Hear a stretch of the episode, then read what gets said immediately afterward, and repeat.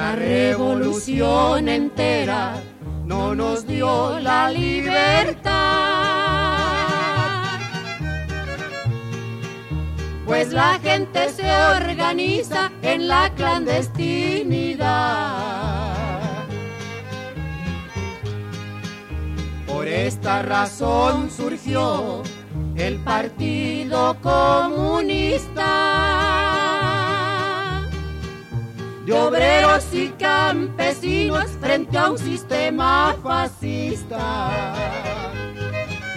Hermanada con el siglo, nació Benita Galeana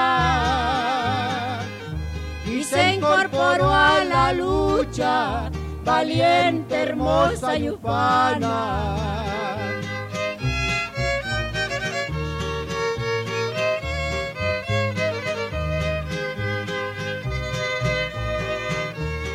Radio y Televisión de Guerrero presenta.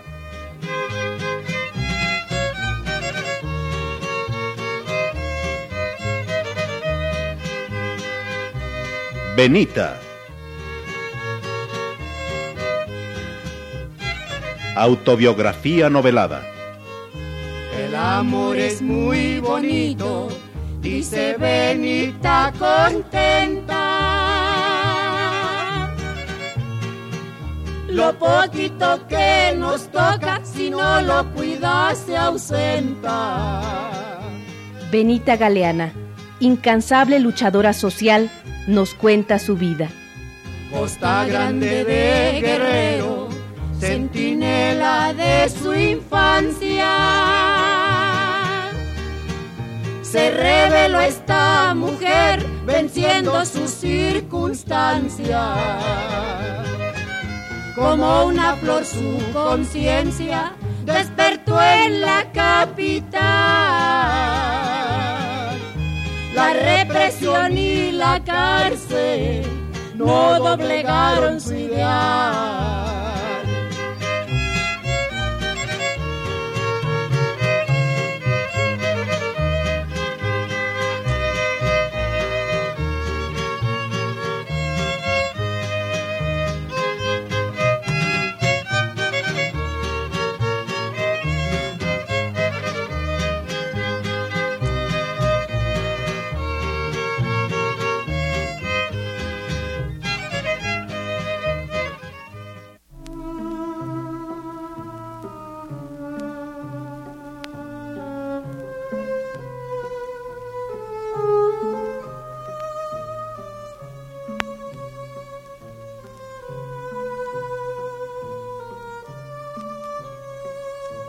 Manuel, mi marido, chocó cuando andaba trabajando en el taxi y tuvo que huir. Él era muy bueno conmigo. Quería ayudarme a rescatar a mi hija que dejé en Acapulco y me daba dinero para ahorrarlo. Pero con este accidente se gastó todo y yo me quedé sola con mi suegra. A los cuatro meses tuve que ir a buscar trabajo. Una vecina me llevó a presentar con el dueño del cabaret El Viejo Jalisco. El gachupín me dio trabajo. Mi suegra me decía, cuando venga Manuel, no te va a querer. Y yo le contestaba, no voy a querer a nadie más que a Manuel. ¿Me creerá?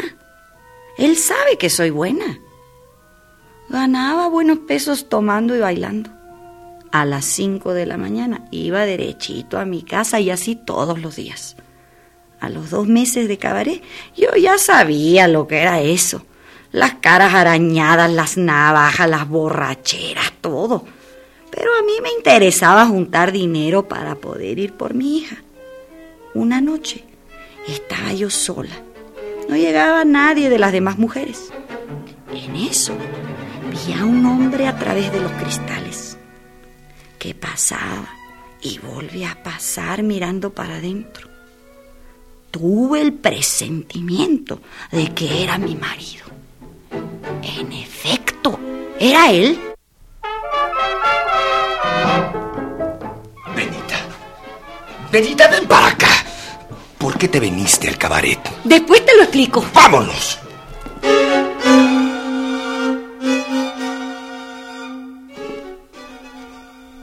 Me cogió de la mano y salimos. Me llevó a su casa. Si tú que no eres nada de mi hija, que no la conoces, has tenido que huir de la policía, pues yo que soy su madre con más razón he tenido que ir al cabaret. Bueno, Benita. Pero dime que no vuelves más a ese lugar. Ay, pero ¿por qué no? Si estoy ganando dinero, Manuel. Ay, mira, yo te prometo que pronto irás por tu hija. Bueno, está bien. No volveré. ¿Y tú por qué no dejas el carro? Al fin, no ganas gran cosa, apenas para pasarla. Ah, dices bien. Yo buscaré un trabajo donde gane poco, pero seguro. Sí, hombre, yo te ayudaré. Ya verás cómo nos va bien.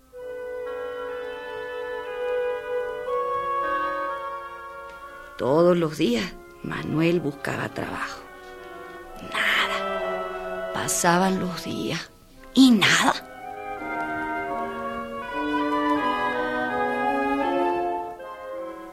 Figúrate, me ofrecen un trabajo, pero pagan un peso. Pues ándale, acéptalo. Yo comeré caldo, frijoles, lo que sea, pero ya no vaya más al coche.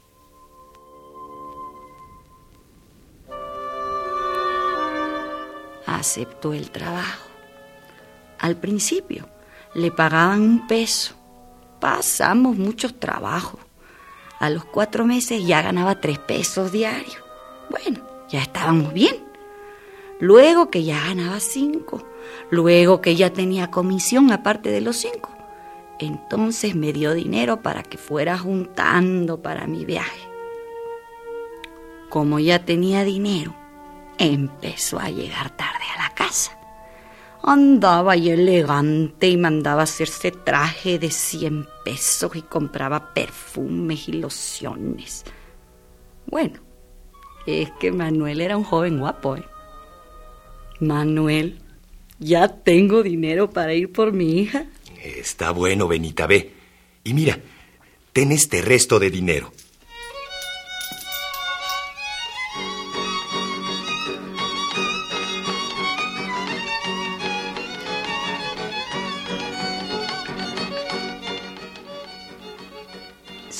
Para Acapulco.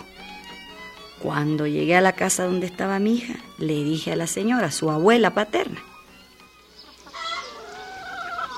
ya vine por mi hija. Ah, no, tú no te llevas nada. Sí, además luego se la traigo. Mira. Démela. No, mira, la niña todavía está muy chiquita. Necesita mucho cuidado. Además va a estar con un hombre que no es su padre, va a sufrir mucho. Y luego que tiene que pagarme lo que he gastado en ella, ¿eh? La voy a extrañar mucho, voy a estar muy sola. Por fin que me convence y no la traigo.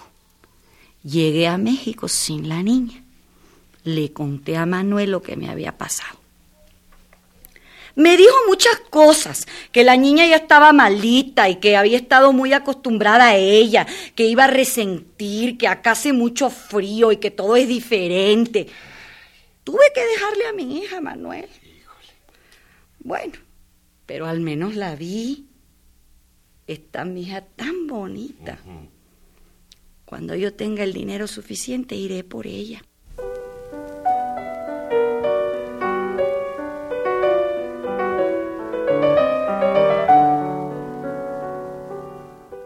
Pasó el tiempo.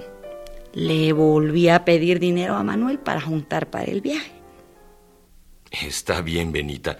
Pero si vuelves a venir sin ella, ya no te doy más, ¿eh? Les caigo escondida sin que sepan cuándo llego. Ya estando ahí, la espío que ande jugando, la acojo y ya voy a tener un auto listo para llevármela. Y así no les pago nada del dinero que me piden. Ay, pues tú sabes lo que haces. Salgo en estos días. Me jugaré el todo por el todo.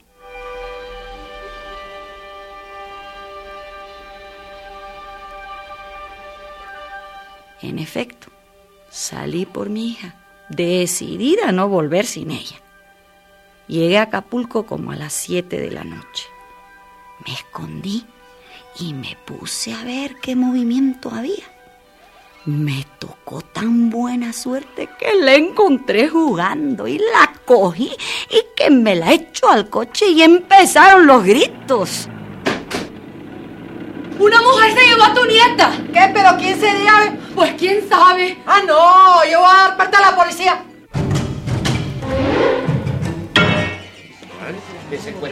Por las señas que usted dio, señora, y las averiguaciones que ya hicimos, fue la propia madre la que se lo robó, señora. Pero vamos a exhortarla por todas partes, no se preocupe. Vamos a hacer eso. Yo me escondí en el rancho El Quemado, que era de mis hermanos. Me busca la autoridad y no quiero presentarme. Como ellos tienen medios para pagar la policía, ya se sabe pues que el dinero es la causa de que ganen los que lo tienen, aunque no tengan la razón. Bueno, bueno, hermana. Aquí vamos a hacer un poco en la tierra y ahí te metes cuando venga la policía, ¿eh? ¿Sí? Ya me compré una pistola, porque yo digo, me quitan a mi hija, pero yo mato al que se atreva a quitármela, ¿cómo no?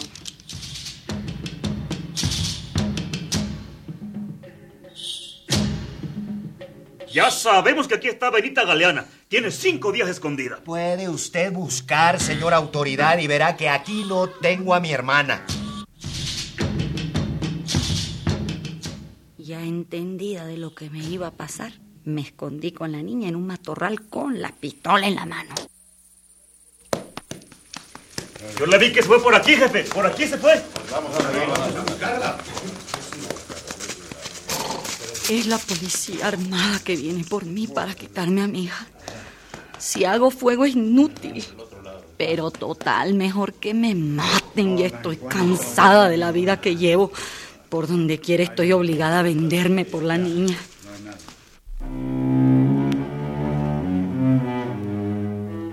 Policía no me encontró y yo pude escapar. Llegué a una casa y pedí posada.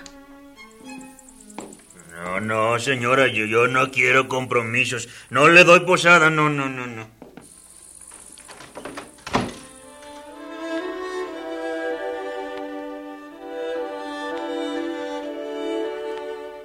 Entonces me fui a la orilla del río. Allí lloré mucho con la niña en los brazos. Me pasé la noche espantándole los zancudos sin poder dormir. Al amanecer me fui a otro ranchito. Allí estuve dos días y luego salí para México. Llegué con mi hija.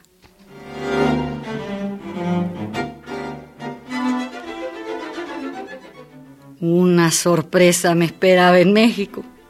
Me encontré con la novedad de que mi marido se había ido con una íntima amiga mía. Ay, suegro, qué maldito resultó esa mujer.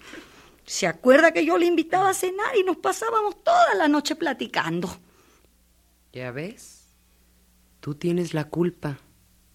¿Para qué te fuiste? Ve a buscar a mi hijo. Reclámale. Habla con él. Pasó con esto, Manuel? Nada, Benita, nada. Yo voy a seguir pasándote dinero.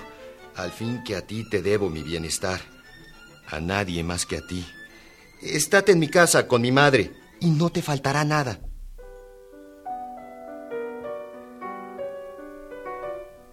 Pasé una temporada. Luego me entró la desesperación y me fui otra vez al cabaret. Llegué en la noche. Las amigas que yo había dejado las encontré cortadas de la cara. Otra estaba en la cárcel por robo.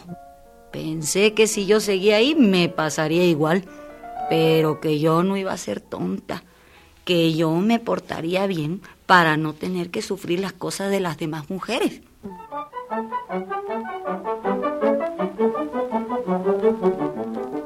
¿Qué crees, suegra? Ahora ya salieron con la cosa de que todas las mujeres del cabaret tienen que sacar la tarjeta de salud.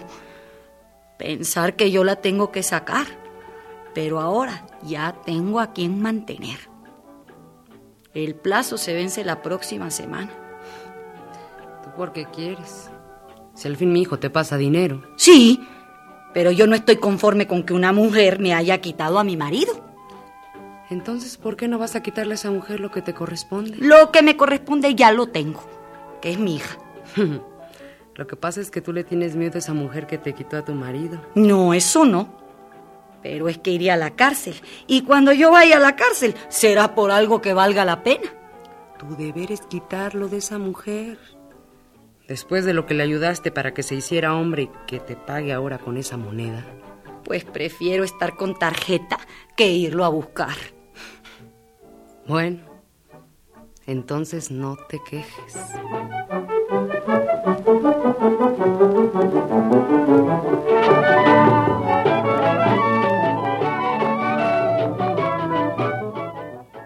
Saqué la tarjeta y seguí en el cabaret por espacio de cinco meses. Tenía enamorados que me ofrecían casa bonita y todo, pero yo, ya temerosa, no me quise meter en más enredos. Me conservé bien, no más con las propinas. Había noches en que ganaba hasta cinco pesos, según estaban los parroquianos.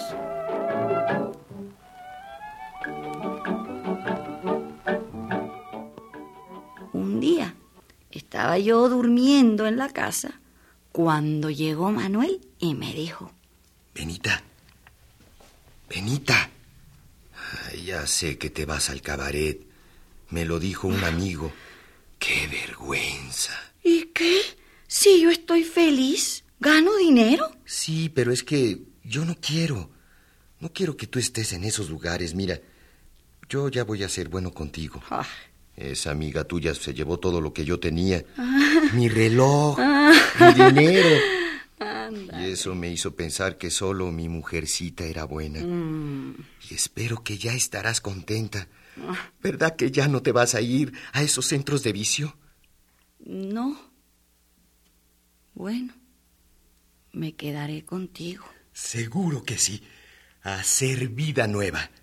Por vivir en quinto patio, desprecian mis besos.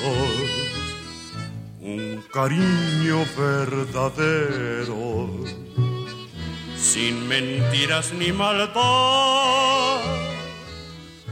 Nos fuimos a vivir a una vecindad por la calle de José Joaquín Herrera.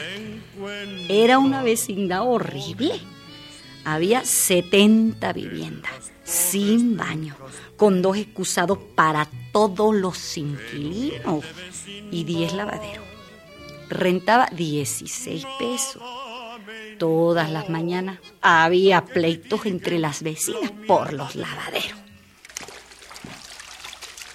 Ahora no moje. Ya me está echando su porquería. Pues si no le gusta a usted, ¿por qué no se va a vivir a las lomas de Chapultepec? Allá hay casas re bonitas. amor cuando es sincero se encuentra lo mismo en las torres de un castillo que en humilde vecindad. La clase de ropa que lavaban las vecinas era lo que servía para clasificar a la gente. Como yo usaba ropa un poquito mejorcita que la de las demás, me decían la curra del quinto patio. Había otras como yo. Entonces nos organizamos las curras contra las demás, contra las pobres, para defendernos. En las conversaciones de los lavaderos se le pasaba revista a todas las vecinas. Figúrense que el marido de Natalia está viviendo con otra mujer. Mm, y ahora nomás viene de vez en cuando a visitarla. Y esta tiene la desvergüenza de recibirlo, como si tal cosa. Pero ella tiene razón cuando dice que si no, ¿quién la mantiene? Claro, siempre hace. No le queda más remedio que aguantarse. Pues ya lo ve con Juanita, la del ferrocarrilero grandote. La misma, todas las mañanas mete un barrilito de pulque y ya para que el mediodía nomás se oyen gritos y golpes. nomás pregunto uno quién ganará. Todas estamos pendientes de la puerta para ver quién sale. Pero hay veces que no sale nadie. Será cuando los dos se noquean. La otra noche salió Juanita con la cabeza envuelta en una toalla y yo le pregunté que qué le había pasado. Pero me dijo que nada más que estaba un poco enferma y que le daba calentura. Calentura le va a dar. Nunca denuncia a su marido. Por eso las palizas son diario, pues sí. ¿Y qué tal con tus vecinas, Benita? Ten cuidado, no te vayan a embrujar. Que me van a embrujar. Híjole, qué feo.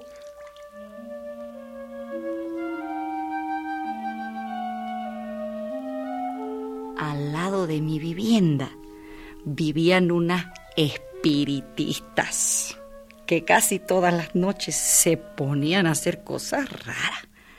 A medianoche andaban por la azotehuela con velas encendidas y unos muñecos de cera, bueno.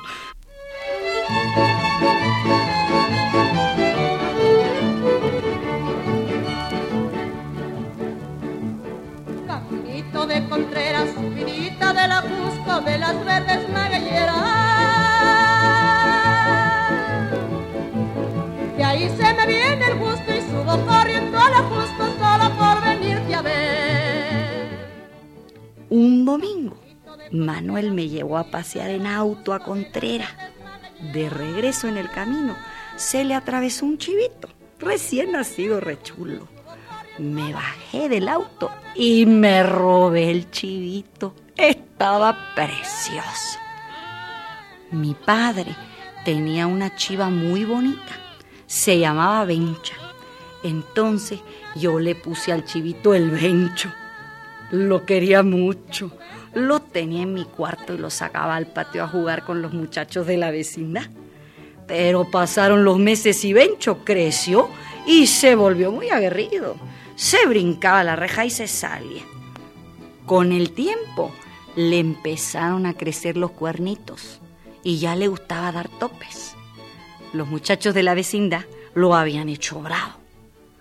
Una vez que yo no estaba en la casa, se salió el bencho y se metió a la casa de las espiritistas. Tiró las macetas, morisqueó las almohadas y las colchas.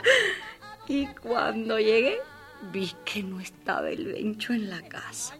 Salí a buscarlo. Lo tenían encerrado las estas espiritistas y le estaban pegando. ¡Ay! ¡Bencho, ven acá! Deje a mi chivo, bruja malvada, maldita. Bruja usted que tiene el diablo metido dentro. Le va a caer una maldición que va a haber. No les tengo miedo. A la que le va a caer la maldición es a ustedes por brujas malditas viejas. Vas a ver.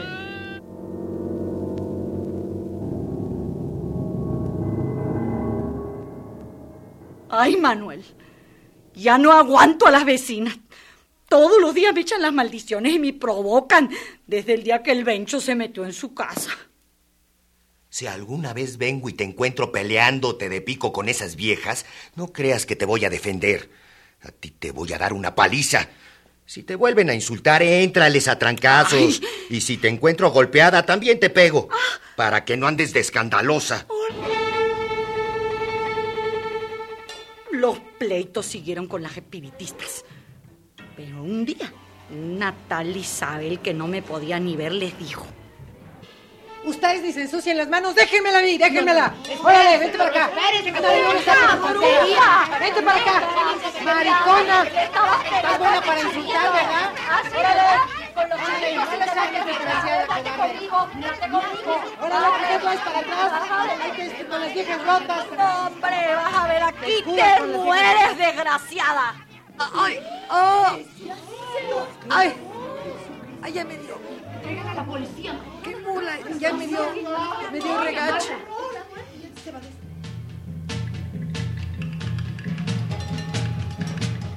Se lo clavé en las costillas.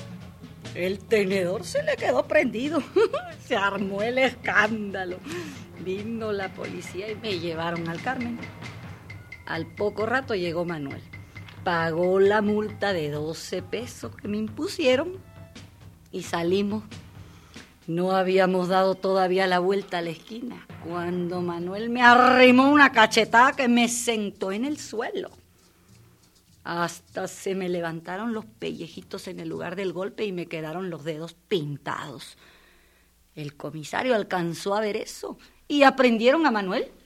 ¿Eh? ¡Pase, amigo! ¿Qué pasa? Era usted detenido por pegarle a la señora. Nada más esto Eh. me falta. A ver, señora, ¿qué le pasó? A mí nada. ¿Cómo no? ¿Y eso que tiene en la cara qué es? A ver, amigo, se va para adentro. Métanlo al bote. Ya voy, déjeme.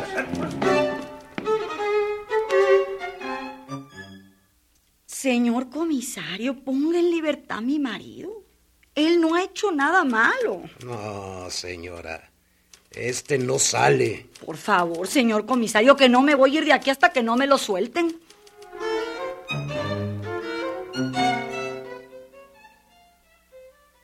Yo no me fui de ahí, seguí insistiendo. La cosa sucedió como a las 4 de la tarde. A las 4 de la mañana por fin me lo dieron. Salimos.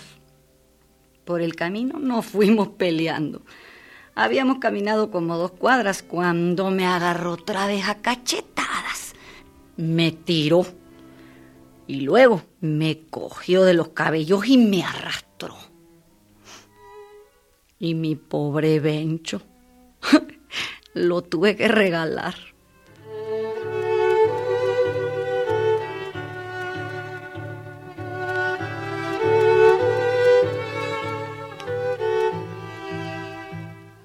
Un día se me aparece Manuel con un montón de propaganda que iba a repartir y otra a pegar en las paredes.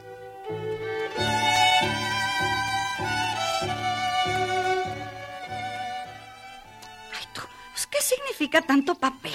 No sabes que ya ingresé al Partido Comunista. ¿Y eso qué es? Pues el Partido de los Trabajadores. Un partido que defiende los intereses de los obreros, como los que tienen en Rusia. Allí todo lo que existe es de los trabajadores. y Por eso me hice miembro de él. Al rato van a venir los compañeros que van a repartir conmigo la propaganda, porque mañana es primero de mayo. ¿Qué tiene que ver que sea primero de mayo? Ay, pues es el aniversario de la matanza de Chicago, cuando los trabajadores de Estados Unidos empezaron a luchar por las jornadas de ocho horas y otras cosas. Ay, que es muy largo de explicarte. Pues explícame. Ay, luego te lo voy a platicar. Si no vengo esta noche es que estoy en la cárcel. Se cuida mi mujercita, ¿eh? Yo te acompaño. No, no, ahora no, ya será otro día.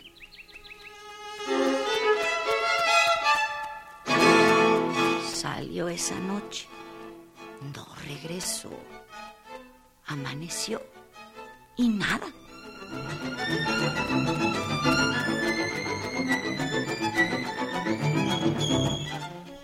Seguro que está en la cárcel.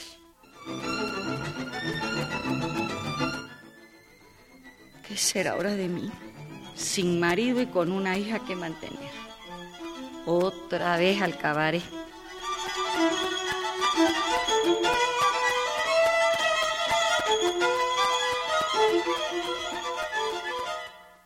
Salí a buscarlo. Le pregunté a la gente de guarda de la jefatura que si estaba preso Manuel Rodríguez. Eh, lo cogieron anoche por insultar al primer magistrado. ¿Y quién es ese? ¿Cómo que quién es ese? Pues el presidente de la República. Todos los que lo insultan y tienen esas ideas como las del hombre que usted busca van a la cárcel. Me dio miedo. Pensé, esto sí que está de la patada. Oiga, señor, ¿Eh? ¿y qué haré para sacarlo? Nada, señora. Al que insulta al presidente, nadie lo puede sacar.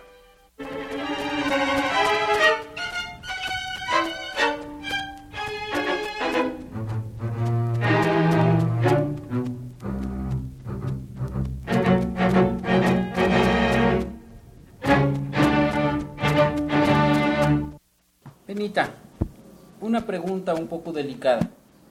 ¿Cómo fue aquella actitud de Manuel cuando la encontró en el cabaret, en su primer regreso? Que se fue, chocó el auto, se fue y luego regresó. Cuando usted estaba solita sentada ahí en el cabaret y lo ve pasar por los vídeos, ¿cuál fue la actitud de Manuel? ¿Fue violenta? Fíjese, mundo, que, que Manuel era un hombre bastante culto, un chofer culto, no fumaba, no tomaba. Yo me dormía, él se quedaba leyendo y se quedaba leyendo, así es que se- era un hombre bien preparado. No me reclamó, no me insultó, no me dijo nada, al contrario me llevaba abrazada, ¿no? Supongo que él ya había hecho su, su idea de que, de que pues yo estaba en el cabaret con justa razón, no sé. El caso es que él me abrazó y me apretaba sobre su, sobre su brazo, ¿verdad? Me apretaba, así llegamos a la casa. Él lo olvidó y, y seguimos adelante, así mundo. Benita, platíqueme. ¿Qué, qué pasó con el bencho? ¿A quién se lo dio? El bencho lo regalé, ya grande, pero ya muy grande, ya. Pues sí, fue cuando regresó Sí, mi chivo pues era mi distracción.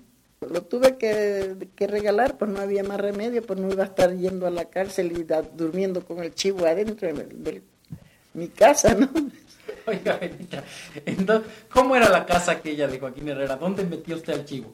Allí dormía al lado de mi cama. ¿Ah, sí? Ahí dormía y, ¿Y no me... era muy destrozón? Y pues sí, ya cuando amanecía ya se había comido parte de la colcha donde ya... Pero con todo y eso era el chivo consentido tanto de mi marido y ese. Ya compraremos otro. Eran pedazos de colcha maltratada, el, el vestido le faltaba un pedacito, en fin, el chivo, pero lo aguantábamos así. Era pues muy, muy lindo para mí, era mi compañía. ¿Pero a quién se lo dio? ¿No se acuerda? Sí, sí, a una familia Muñiz fue el que se llevó el bencho. ¿Dónde vivía la familia Muñiz? ¿Era un patio grande o qué? No, yo no, yo no, no, eran, eran amigos de, de mi marido. Yo no los traté. Él fue a verlos y no sé a dónde lo metería. El caso es que el chivo se va con esta familia. Es, oh, es una barbacoa rica, ¿no? O sea, de ver una buena barbacoa.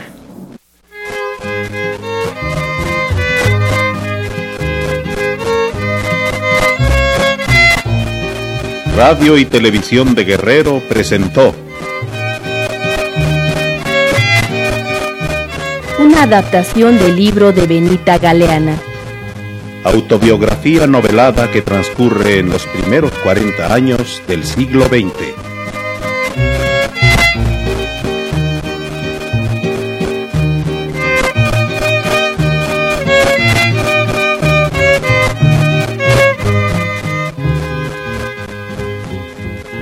Participaron en este programa Guillermo Henry, Joaquín Chablé, Margarita Isabel, Francisca Vargas, Víctor Zeus y Leticia Valenzuela.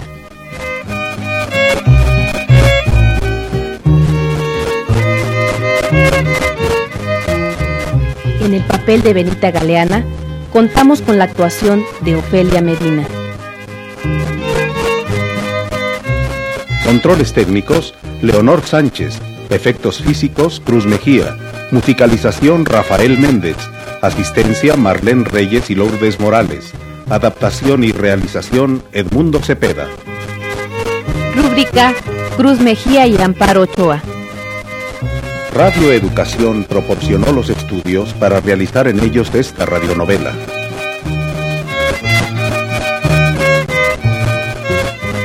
Producción de Radio y Televisión de Guerrero. El Partido Comunista ya es historia del pasado. Benita sigue en la lucha, México no se ha acabado.